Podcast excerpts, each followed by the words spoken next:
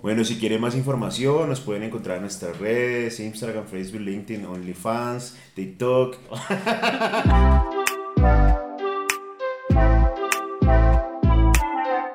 Hola, ¿cómo están? Nuevamente aquí con Jimmy, Gloria, eh, mis amigos y los de primera línea en el sector financiero. Eh, queremos, queremos el día de hoy dar continuidad al, al podcast que tuvimos la semana pasada y es cómo hacer para la depuración de la declaración de renta y poder entender qué es lo que hace el contador. Porque es que muchas veces el contador nos dice, sí, páseme sus certificados, páseme sus sus documentos. Documentos anexos. Entonces, ¿qué es lo que está haciendo el contador? Jimmy, cuéntanos un poco acerca de esto. Bueno, Juan, pues eh, primero que todo la cédula que más nos importa en este momento es la cédula general. Como lo comentamos en el podcast pasado, la declaración de renta tiene tres cédulas. La general, que es la de todos los ingresos laborales, rentas de capital y no laborales. La de pensionados y la de eh, dividendos. Hoy vamos a hablar específicamente de la cédula general, que es la que pues, nos, nos, interesa y la que le interesa a nuestros clientes, porque es la que contiene todos los ingresos que generamos, ya sean laborales eh, y por otros medios. ¿Cómo se hace esta depuración o cómo se hace esta presentación de renta, Gloria? Bueno, primero que todo, eh, muy bien por lo de primera línea del sector financiero. Eh, me parece interesante poder abordar hoy este tema dándole continuidad a lo que, a lo que habíamos hecho en el podcast anterior. Y es muy interesante de verdad lo que tú dices, Juan. Eh, a veces la, nosotros entregamos todos los documentos al contador y no tenemos ni idea para qué los utiliza, cómo los, cómo, cómo los va a utilizar realmente en nuestra declaración de renta y si es importante que empecemos un poquito a entender, a entender esto. Partimos del total de los ingresos, y acá el total de los ingresos para de pronto muchos de los oyentes que, desconocen que es un ingreso para la DIAN, pues es cualquier, cualquier valor que incremente nuestro, nuestro patrimonio, por decirlo así. Entonces hay personas que dicen definitivamente eh, yo tengo por salario X valor, pero adicional me pagan un auxilio de X, un auxilio de Y y no lo tienen en cuenta. Entonces, entendamos eso de, si realmente esto constituye o no ingreso para la DIAN. Y en este caso nos hemos encontrado que en la mayoría de, las veces, pues estos, estos son, son ingresos y a veces nos olvidamos, nos olvidamos de eso. Para ello, pues para aquellas personas que son empleados, es muy importante el certificado de ingresos y retenciones. Ahí es donde realmente nos vamos a dar cuenta eh, qué nos está tomando la compañía como ingreso. Y lo otro es qué tanta retención en la fuente estoy, estoy yo pagando. Y recordemos que la retención en la fuente es un anticipo de nuestra, de nuestra renta. Entonces, esa es una forma también de revisar nuestra situación fiscal. Mi Gloria, y los independientes o los de rentas de capital, ¿qué documento le entregan? Pues el certificado de retención en la fuente y de, ingresos y retenciones también. Sino que usualmente a los independientes, eh, por ejemplo, Juan que recibe rentas de capital, tú que recibes tus rentas también de tus inmuebles, tus propiedades, todo eso, a nosotros nos entregan un certificado de retenciones. Y ahí también dice el, valor de ingreso que recibimos, el valor que nos retuvo este, este pagador y eso también es lo que debemos usar como independientes para esa, para esa parte de rentas de capital o para los independientes que reciben honorarios. Así es, o sea, ahí tenemos que tener en cuenta es, por ejemplo, lo que tú hablabas, Juan, que por ejemplo tiene varios inmuebles. Entonces, ¿qué tipo de contratos? El hacendado. Sí, el hacendado. ¿Qué tipo de contratos también? Que, sí. entonces, eh, entonces ahí es donde tenemos que verificar realmente qué tipo, de, si estamos haciendo un contrato de arrendamiento o no. Esa es, es digamos que la formalidad. Pero eh, acá, básicamente, partimos de los ingresos eh, y acá es un poco para dar claridad y nos gustaría a nuestros oyentes que cualquier, pues cualquier duda que tengan, de pronto nos lo hagan saber a través de nuestras diferentes redes. Eh, si tienen alguna duda y si quieren que nosotros también em, profundicemos. profundicemos en esos aspectos, lo podemos hacer sin ningún problema.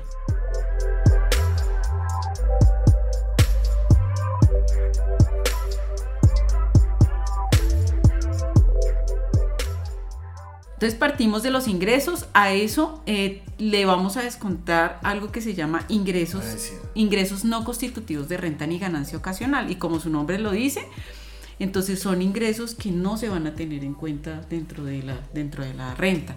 Y en este caso... ¿Cuáles son esos ingresos esos no constitutivos de renta? Esos ingresos no constitutivos de renta es aquel aporte que yo hago a pensión obligatoria, bien sea a un fondo de pensiones o bien sea a colpensiones. Entonces, eso también me lo va a entregar el certificado de la declaración, de la, del certificado de ingresos y retenciones que a mí me entrega la empresa, si soy Pero empleado. si soy independiente también lo puedo buscar en, la- en las planillas, En las planillas. de seguridad social. Claro, aquí en el operador uno descarga la planilla y ahí es donde vamos a tener el total de aquellos aportes que yo he efectuado. Adicionalmente, eh, va- nos, nos podemos, esos ingresos también no constitutivos de renta eh, son aquellos aportes que yo hago a la EPS, más no al plan complementario, sino el plan complementario viene más adelantico. Y tenemos otro rubro que es bastante importante que nos da un buen beneficio tributario eh, para aquellas personas que no lo saben. Yo puedo hacer aportes adicionales a mi fondo voluntario dentro de la pensión obligatoria. Si estoy... Pero si aporte- estoy en Colpensiones, Sí, ¿cómo hago ese no, aporte? si, si estás en Colpensiones no puedes acceder a ese O sea, ese beneficio es únicamente y exclusivamente para las personas que están en el régimen de ahorro individual con solidaridad. Exactamente, pero como a veces no O sabemos que... O fondos privados, O, exacto. o- o en su. Efecto fondos privados. Entonces, eso es importante tenerlo en cuenta porque hay muchas personas que no saben qué es el RAIS.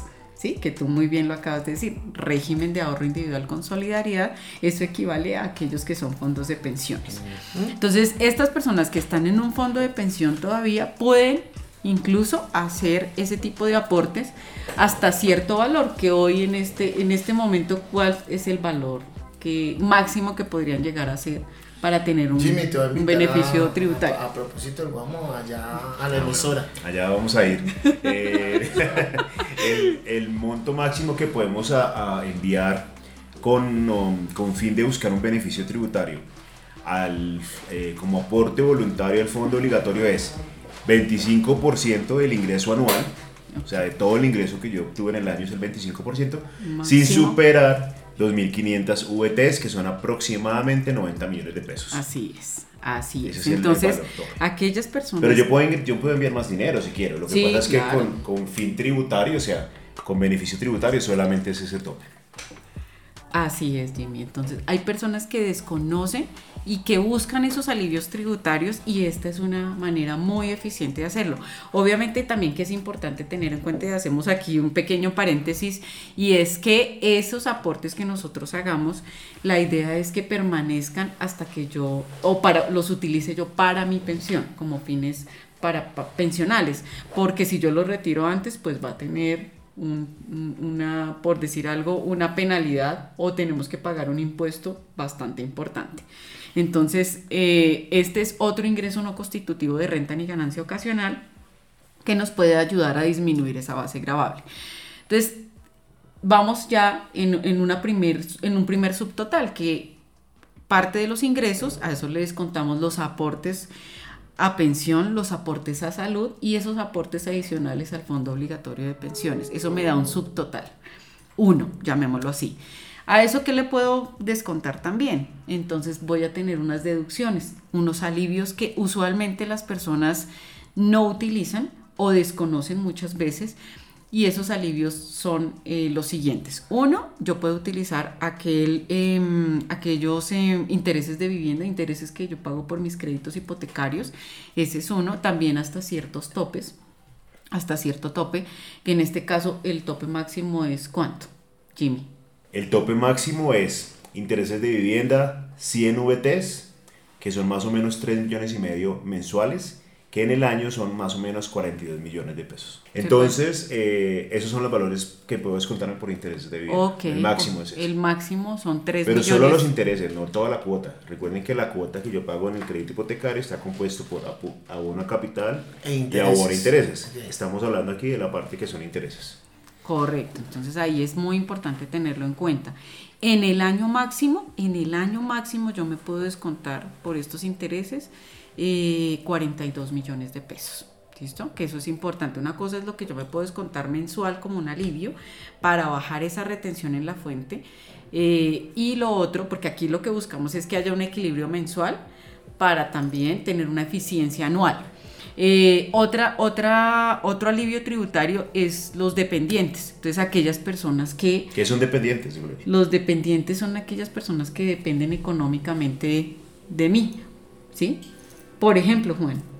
Por ejemplo. Por ejemplo, ¿cuáles serían? Juan depende de ti. no, no, no. Eh, algo, algo. no, no, no. Por ejemplo, digamos, eh, los hijos. Ok. Por ejemplo, eh, su mi perro, mi mascota. Tú que eres soltero, tú que eres un soltero apetecido, tu mamá. Bueno, pues sí, de pronto la, los padres. Pero si están pensionados. Pero si están pensionados. No, si recién el, un ingreso menor a un salario mínimo, ellos se catalogan como independientes también. Como dependientes. Dependientes. Claro. Como dependientes. Y em, también entran los hermanos si tienen alguna discapacidad. Ah, ok. Entonces esos están catalogados como em, dependientes. Máximo qué porcentaje es. O sea que mi hermano que parece que tuviera una discapacidad, yo lo puedo poner como... Que parece no. si parece que es discapacitado. No, no, no, Ah, ok. Tiene que ser, eh, tiene que tener alguna limitación. Ah, o discapacidad. Oiga, ustedes pónganse en serio. No, porque qué horror. Eh, bueno, los límites son eh, mensualmente, millón ciento treinta y nueve. Anual, eh, 13 millones 673. O sea, es el 10%. Es el 10% sin que supere eso. Perfecto, así es. Sin que supere los 13 millones. Los 13 millones anuales, ¿no? Anuales. Millón 139 eh, mensual. Bueno, pero yo, yo les escucho a ustedes hablar de VTs y, y estos temas y límites. ¿Qué es una VT? Bueno, ese es un buen punto, porque acá finalmente eh, lo que buscamos es empezar a aclarar ese tipo de conceptos. Entonces, la VT es la unidad de valor tributario. Y es porque el gobierno define esta unidad de valor tributario, es para que eh, todos expresen VTs y anualmente lo que cambie es esa VT. Ah, Entonces aquí por eso definieron como ese valor de medida. Y por eso en la parte de impuestos todo lo vamos a expresar con límites de VTs. Eh, otra, otra, entonces ya tenemos cuántas deducciones tenemos. Dos. Dos, entonces intereses de vivienda y los dependientes.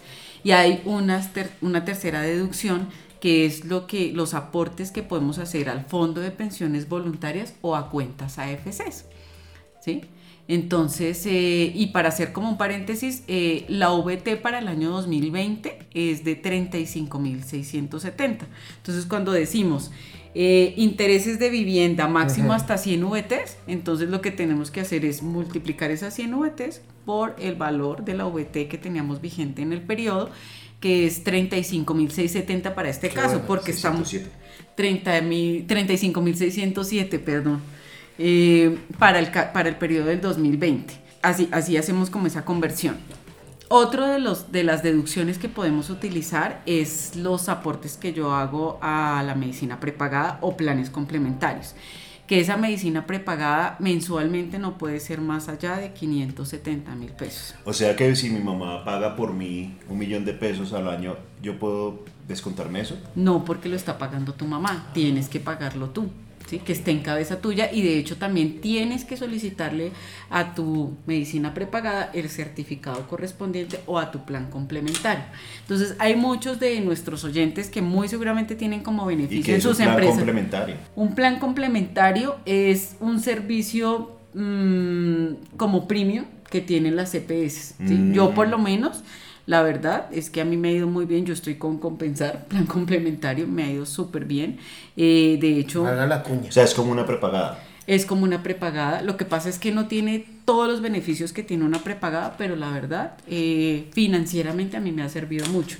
Yo pagaba una, una medicina prepagada y pues casi que hoy en día tengo los mismos beneficios con un plan complementario y el costo es un poco más cómodo. Entonces, anteriormente a mí me, me pagaban la, ese plan complementario, me lo pagaba la empresa. Eh, y ahí, por ejemplo, tampoco me lo puedo deducir porque lo paga la empresa. Mm. ¿sí? Entonces ya cuando eh, cambié de trabajo, ahorita lo estoy pagando yo y ahí es donde yo puedo solicitar ese certificado y me lo puedo deducir. ¿Y cuánto te puedes deducir? En la declaración de renta. En la declaración de renta, en, anualmente me puedo deducir 6 millones 840 mil pesos. ¿Y 6 millones por cada miembro de la familia? No, acá esto es lo máximo. Lo máximo. Por todo el grupo familiar. Por todo el grupo familiar. Yo le puedo pagar a mi mamá, a mi abuelita, y si se pasa de ese, de ese valor, pues ya no me lo puedo deducir. Y mensualmente estamos hablando que son 570 mil pesos ah, aproximadamente. O sea, yo le puedo pagar el, plan complementario a mi abuelita y, y eso me lo deduce. Sí. Pero entonces acá el tema es eh, básicamente que no te pases de esos topes. ¿Sí? Que no te pases de esos topes.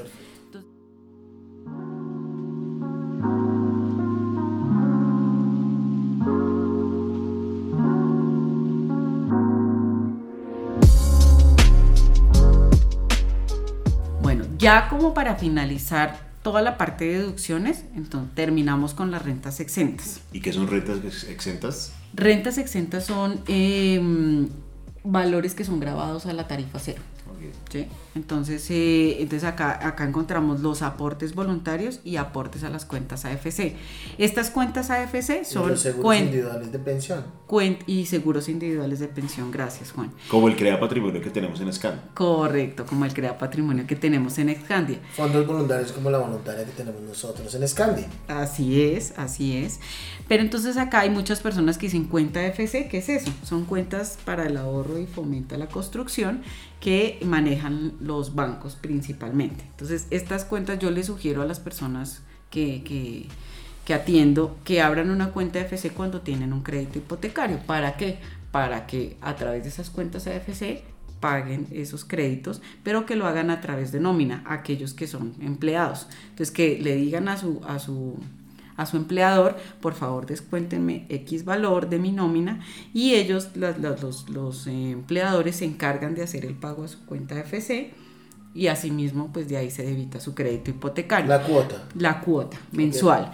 Conozco personas que como no, no saben de, esta, de este tipo de alivios, ¿qué hacen? Pues esperan que la nómina, les, que llegue su nómina, van y retiran el dinero de su cuenta bancaria y van y pagan su cuota del crédito hipotecario. Entonces ahí están perdiendo todo el beneficio tributario. Entonces, la invitación acá es que revisen eh, con sus asesores financieros si están utilizando este tipo de alivios y si no, pues cualquier cosa, nosotros también estamos atentos a cualquier duda que ustedes tengan. Pero Gloria, entonces yo puedo enviar la mitad de mi salario a estas rentas exentas, a la cuenta de FC, pensiones voluntarias o el seguro de pensión. No. Si está grabado al cero. No, pues no, mejor, no, Esto no, esto tiene unos topes. Y ah. acuérdate que hablamos anteriormente que esto tiene hasta un 40%. Ok. ¿Y cuál es el tope de estas rentas exentas? El tope de estas rentas exentas es máximo hasta el 30%, pero acá tenemos que ver, y cuando nos vamos a los números, a veces nos da menos porque si tienen dependientes y si utilizan los alivios que vimos anteriormente, pues este porcentaje va disminuyendo.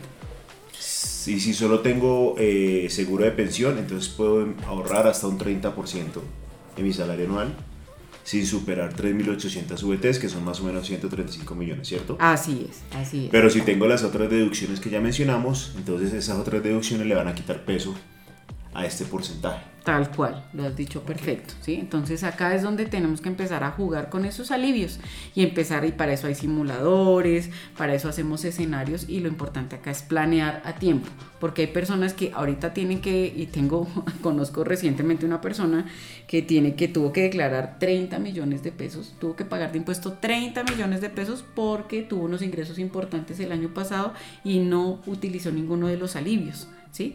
Entonces, ahorita lo tuvo que, que lo, tuvo, hacer que, tuvo, hacer, tuvo que hacer sus cuentas y obvio que le toca pagar un, impuesto importante, entonces está, mejor dicho, Dios mío, de muerte lenta.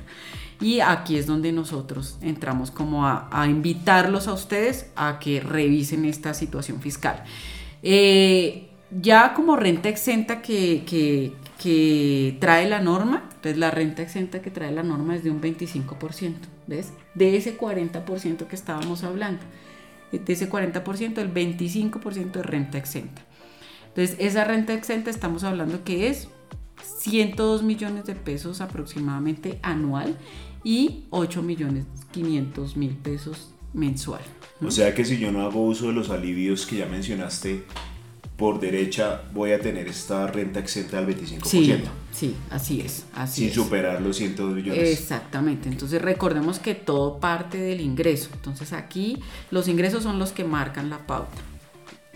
Y si hago uso de todas las deducciones, entonces ¿cuánto es el máximo que va a poder descontar? Eh, el 40%. Okay. El 40%. Este ejercicio, este ejercicio es bien interesante. Yo creo que hoy es como un abrebocas, pero las personas que tengan interés en esto, nosotros tenemos varios simuladores y adicionalmente, pues tenemos como, como la experiencia para poderlos orientar en este tipo de decisiones y cómo, cómo pueden optimizar sus ingresos para efectos de declaración de renta. Así es, ¿Mm? así es, Juan. Entonces, eh, no, muy, muy chévere, muy, muy interesante, me gusta.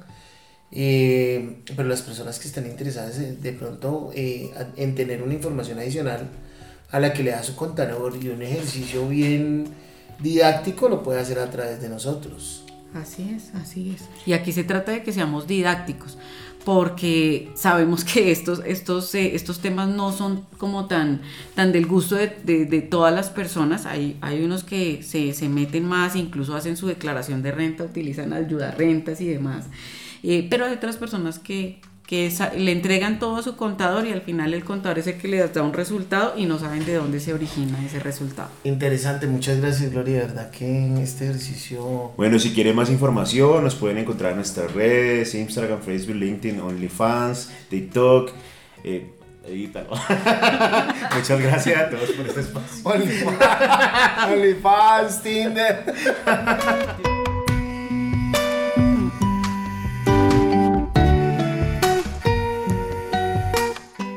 Como tú lo has dicho, o sea, es un- ha sido un espacio súper interesante. Esperamos que sea del interés de todos ustedes. Eh, los esperamos en nuestro próximo podcast para detallar otro, otros tips de la declaración de renta y, otras, y mirar las otras cédulas que nos hacen falta de pronto. Bueno, pero para- recordemos cuáles son las fechas de, para declarar. No se olviden que las fechas en las que inician eh, las declaraciones de renta son el 10 de agosto y finalizan el 20 de octubre. Entonces los esperamos en nuestro siguiente podcast, en donde daremos más tips de las cédulas que nos hacen falta y de otros detalles que, eh, con las que nos hemos encontrado en los últimos días, preguntas de, de las personas que asesoramos eh, y que son, pueden ser del interés de todos ustedes.